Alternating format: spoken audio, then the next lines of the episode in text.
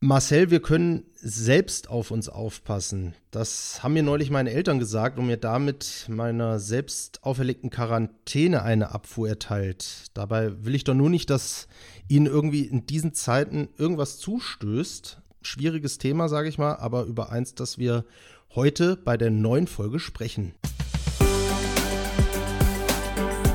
Corona-Phobie. Wie der Virus unser Leben verändert. Simon, mega verzwickte Situation, in der sich ich und sicherlich auch gerade viele andere befinden. Also etwas, über das wir vielleicht später mal in unserem Talk sprechen sollten heute, oder? Ich finde das was ganz Wichtiges. Wir haben ja auch so schon immer wieder darüber gesprochen. Meine Eltern sind ja auch sind alt, sind pflegebedürftig, zählen also definitiv zur Hochrisikogruppe. Und was ist Schutz, was ist Eigenverantwortung? Wo sind da Generationenunterschiede? Ja, lass uns drüber reden. Sehr schön. Doch äh, bevor wir das machen und bevor es also ein bisschen ernster wird, starten wir wie gewohnt jetzt in der zweiten Staffel mit etwas Positivem. Die gute Nachricht. Angstfreie Corona-News. Viele haben es schon vermutet, und zwar, dass uns nach der ersten Corona-Krise, nach dem ersten Lockdown, vielleicht ein Babyboom bevorsteht. Da gibt es noch keine ganz validen Zahlen, aber der WDR berichtet jetzt, dass im Mai und Juni diesen Jahres doppelt so viele Schwangerschaftstests wie sonst in den Apotheken gekauft worden sind. Und auch laut Münchner Abendzeitung gibt es zwar noch keine offiziellen Statistiken, aber es sind mehrere Frauenärzte interviewt worden und die haben wohl schon die ersten Schwangerschaftswellen jetzt relativ untypisch wohl für diese Zeit festgestellt. Geht's noch? Das Unwort der Woche. Diesmal war ich mir lang nicht ganz sicher, ob ich es wirklich als Unwort der Woche hinstellen soll, aber irgendwie ist es mir wichtig, das als solches zu machen. Und das erscheint aber erstmal ein bisschen komisch, wenn ich sage, mein Unwort der Woche ist Gesundheit. Und das muss ich erklären, warum das für mich Unwort der Woche ist. Das Wort Gesundheit, mit dem hantiere ich beruflich seit vielen, vielen Jahren und es ist mir total wichtig, in einem Verständnis der Ganzheitlichkeit, wie ich da dran gehe. Ich kann jedem nur empfehlen, sich mal die Definition von Gesundheit bei der WHO anzuschauen, die da nämlich sagen, Gesundheit ist nicht nur die Abwesenheit von Krankheit, sondern ein Zustand des vollständigen körperlichen, geistigen und sozialen Wohlbefindens. Da kann man jetzt an manchen Ecken ein bisschen drüber streiten, was Zustand und was vollständig ist. Will da gar nicht zu sehr ins Detail gehen, aber das zeichnet bei der WHO schon seit weit über 70 Jahren das Verständnis von Gesundheit aus. Körper, Geist und soziales Miteinander.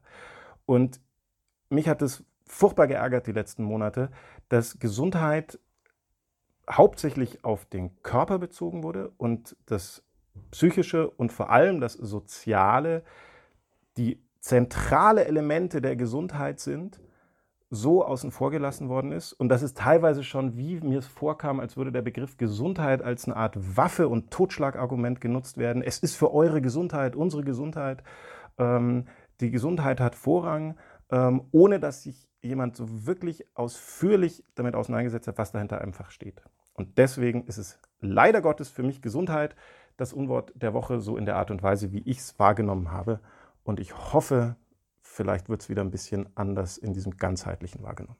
Corona-Phobie, der Talk. In der letzten Folge haben Simon und ich euch die Info gegeben, dass wenn euch irgendwas auf dem Herzen liegt oder ihr Fragen habt, dann könnt ihr euch gerne an coronaphobie.simon-hahnzug.de wenden. Und eine Hörerin unseres Podcasts hat das erfreulicherweise getan und uns ihre Geschichte erzählt. Ich habe da mal so ein paar kurze Auszüge aus der Mail rausgezogen, die ich jetzt mal ganz kurz vorstellen möchte, weil es wirklich sehr, sehr interessant ist. Ähm, die Hörerin schreibt, mein Papa, der ist schon seit Jahren schwer krank und in der Hochrisikogruppe für Corona. Seit März habe ich meine Eltern nur einmal besucht und war davor, danach und währenddessen gestresst. Die Angst war immer, was, wenn ich es, also es, den Virus mitgebracht habe. An der Situation mit meinem Papa und deshalb auch zwangsläufig meine Mama belasten mich zwei Dinge. Einerseits die konkrete Problematik, wie ich mit meinen Eltern, die weiter weg wohnen, umgehen soll. Besuchen oder nicht besuchen, davor Selbstquarantäne und Homeoffice oder nicht.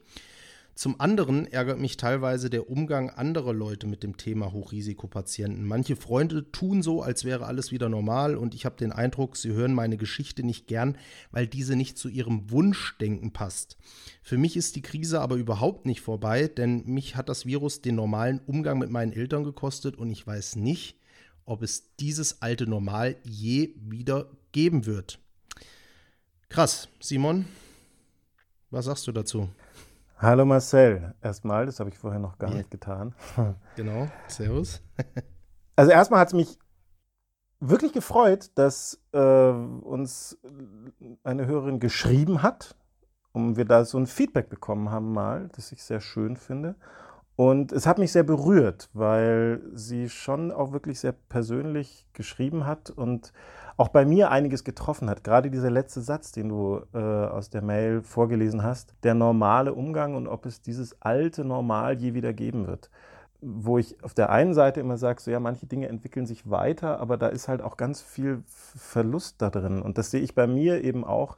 Ich meine, meine Eltern ähm, sind schon ziemlich alt, die sind beide Mitte 80, sind beide stark dement und ich betreue die mit meiner Schwester. Und ähm, auch da ist es aber ein Thema, das immer wieder aufkommt, wo ich noch weiß, als ich es anfangs, dann habe ich sie lange nicht besucht, dann bin ich mal hingegangen ähm, und war total verunsichert, weil ich, ich wollte die nicht natürlich nicht gefährden, kann es ihnen aber auch nicht mehr so wirklich erklären, wollte dann auch nicht mit Maske hin. Meine Mutter ist zusätzlich noch wahnsinnig schwerhörig und die versteht einen fast so schon nicht und wenn man dann den Mund nicht sieht, erst recht nicht. Äh, und fand es ganz schrecklich, den ersten Besuch, hat mich total unwohl gefühlt und das kann ich also sehr, sehr mitfühlen und mitgehen. Jetzt schreibt die Hörerin aber ja auch, dass, also so wie ich es verstehe, dass sie weiterhin natürlich ganz, ganz große Probleme damit hat, weil sie einfach nicht weiß, trägt sie vielleicht den Virus in sich und muss sie sich dann nachher, wenn irgendetwas passiert, vielleicht ihr Leben lang Vorwürfe machen. Hast du da irgendwie einen Ratschlag, einen Tipp, wie man in so einer Situation mit dem Ganzen umgeht? Ich glaube, einen Tipp habe ich nicht. Das glaube ich nicht nur, sondern das weiß ich. Ähm, ich glaube, das, was du aus deinem, äh, von, von deinen Eltern erzählt hast, ganz zu Beginn der heutigen Folge, das ist, glaube ich, der Schlüssel an der Stelle wir sind auch für uns selbst verantwortlich. Das, das ist, glaube ich, was ganz, ganz Wichtiges, was ja Kinder für ihre Eltern ähm, immer in so eine komische Situation bringt, gerade wenn die Eltern älter werden und sich so die Hierarchie verändert, dass die Kinder auf einmal Verantwortung für die Eltern übernehmen, was sie streng genommen irgendwie ihr ganzes Leben auch schon machen, aber wenn es so offensichtlich wird. Und ich glaube, dass es vor allem im Dialog zu klären ist und dass es ein Fragen, was, was braucht ihr für euch, was ist für euch wichtig? Ich meine, ich habe mit alten Menschen gesprochen in den letzten Monaten, die selber gesagt haben, äh, manche hatten Angst und erstaunlicherweise ganz viele, die gesagt haben, ähm, so will ich nicht aus dem Leben rausgehen, dass ich keinen mehr sehe und total vereinsame, und dann lieber im Kontakt noch stehen und das hier wirklich diese Verantwortung, nicht, nicht sich die Verantwortung nehmen, die gar nicht bei einem selber liegt. Das wird es nicht lösen und es wird es auch nicht ähm, schöner machen, die Situation, aber vielleicht ein bisschen leichter. Ja, das merke ich halt, wie du es eben schon gesagt hast, am Beispiel auch mit meinen Eltern, was ich zu Beginn gesagt habe, dass sie gesagt haben, sie können selbst auf sich aufpassen.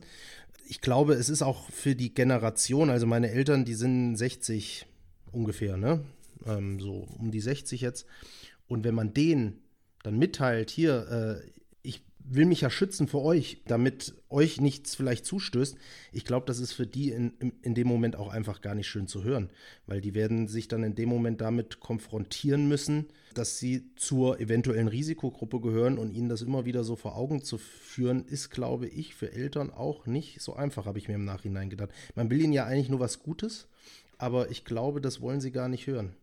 Ja, dieses man will ihnen was Gutes, das ist, glaube ich, generell, also unabhängig von Corona und sonstigen Situationen, ich will dir ja nur Gutes, ist ein ganz schlechter Ratgeber für eine Beziehungsgestaltung. Das ist generell, weil ähm, was gut für mich ist, ist meine, mein Interpretationsspielraum und nicht der des Gegenübers. Also mich hat es in den letzten Monaten daran erinnert, so, es gibt doch immer wieder mal so Sketche, da steht eine alte Frau am Zebrastreifen ähm, und da kommt ein junger Mann und schnappt die sich am Arm und bringt sie auf die andere Straßenseite. Und auf der anderen Seite, und die ist so ein bisschen, wehrt sich so ein bisschen, und auf der anderen Straßenseite erklärt sie ihm, sie wollte gar nicht rüber, sondern sie wartet auf den Bus. Und so kam mir das so ein bisschen vor, es wurde ja, es ist doch nur zu eurem Besten. Wir wollen doch euch nur schützen. Und ich finde, das ist nur die halbe Wahrheit, weil natürlich ging es auch darum, die Einrichtungen nicht zu überfordern äh, und es war ein hoher Preis damit verbunden. Das wurde gerade anfangs so wenig thematisiert. Also da gab es ja genug Geschichten von alten Ehepaaren, die sich nicht mehr sehen konnten zur goldenen Hochzeit, weil einer der beiden im Pflegeheim war und nicht rein durfte zum anderen oder nicht zum Geburtstag.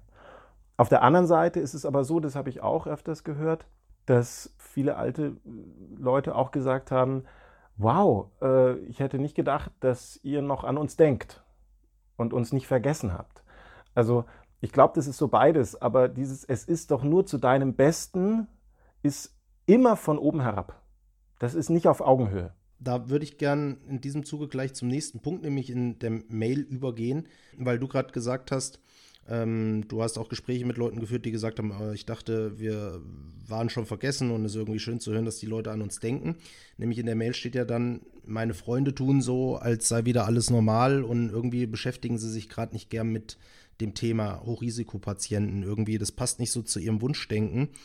Und da finde ich, sind wir nämlich genau an dem Punkt, dass diese Solidarität hinsichtlich der Risikogruppen am Anfang deutlich spürbar war.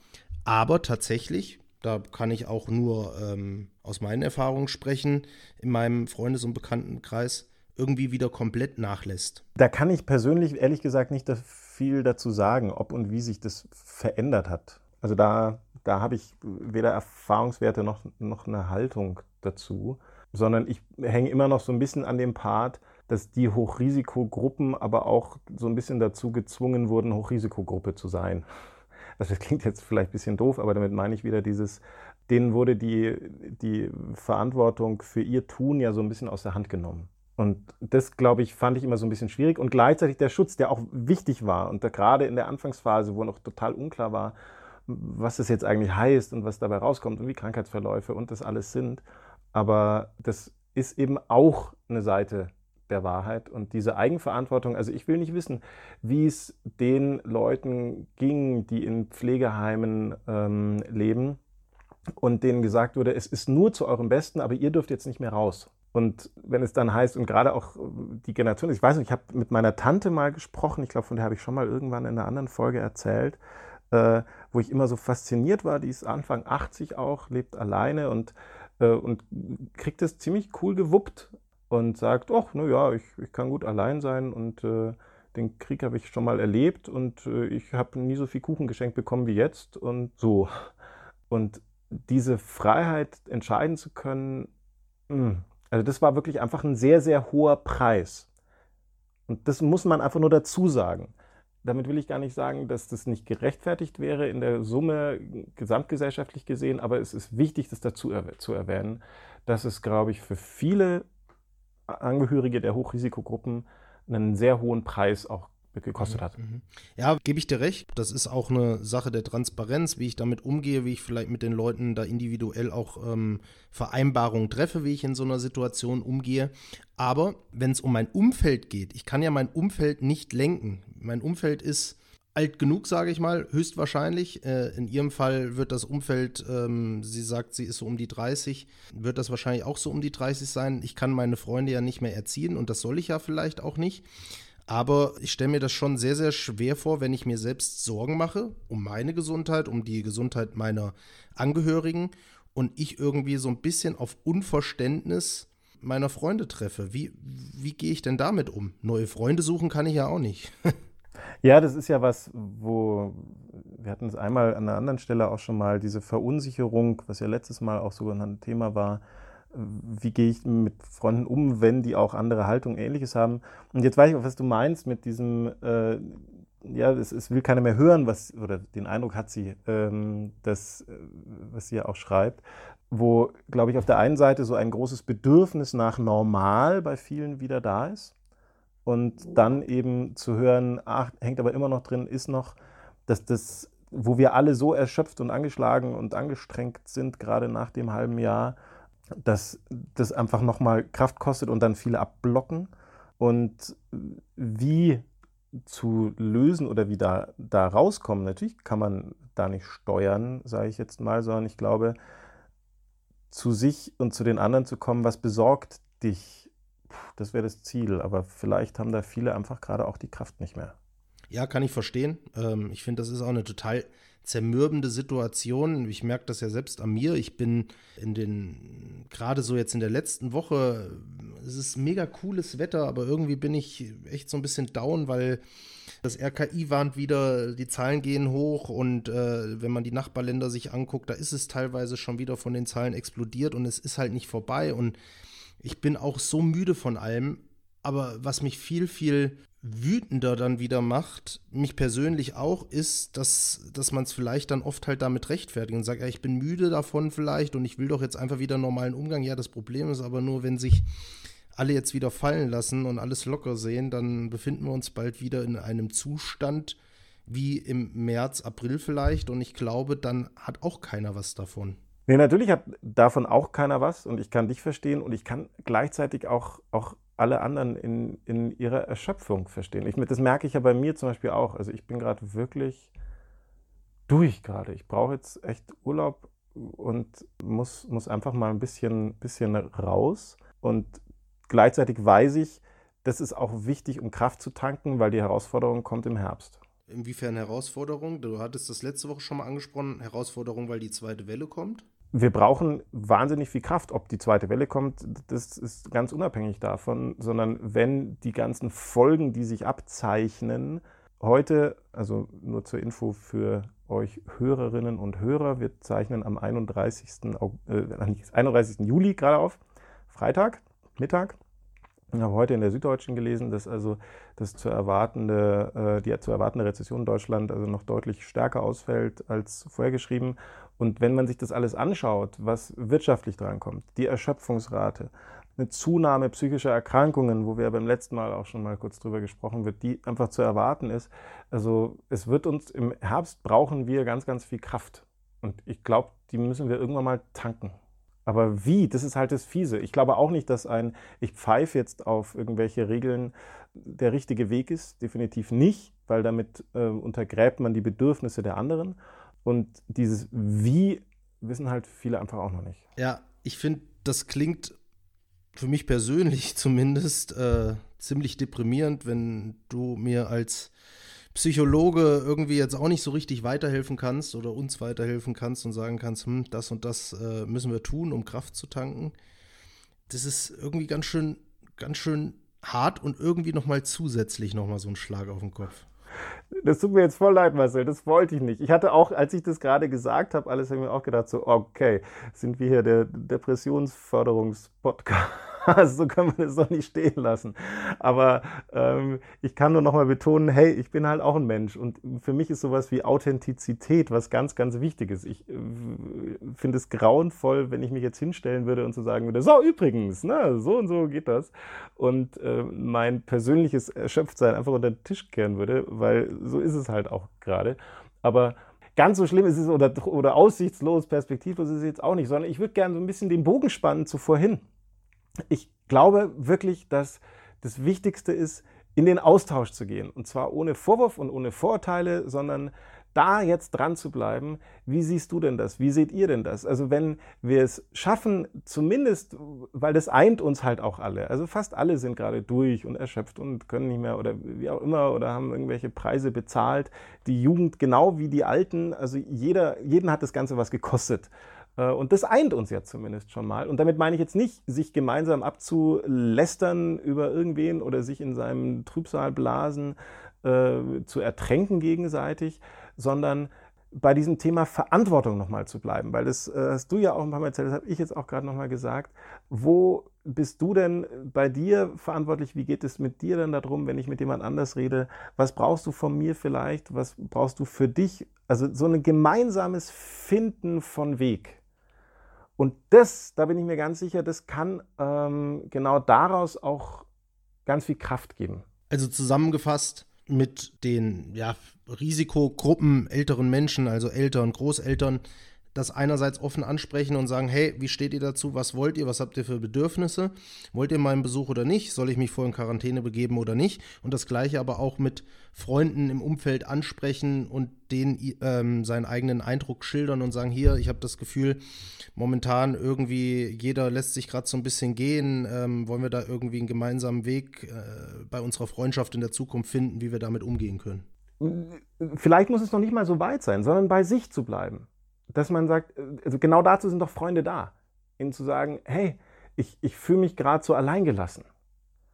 Aber das funktioniert halt nicht, wenn ich gleichzeitig einen Vorwurf lasse. Also du lässt mich allein, du hörst mir nicht mehr zu. Das funktioniert nicht. Weil das ist ein Angriff. Und da geht der andere sofort in die Verteidigungshaltung und wird sagen, nee, stimmt doch gar nicht, aber du erzählst halt seit Wochen nichts anderes, als dass deine Eltern irgendwie so alt sind und das nervt halt, ich kann es nicht mehr hören oder so. Sondern wirklich bei dem eigenen bleiben, zu sagen, hey, ich, ich, ich bin einsam, ich fühle mich nicht gehört, ich bin so, so, ein bisschen verzweifelt. Bitte lass mich doch über meine Verzweiflung mit dir, wo, wo siehst du mich denn da? Und das mit reinzubringen. Ja, das ist ein guter Tipp, ja, sehr gut.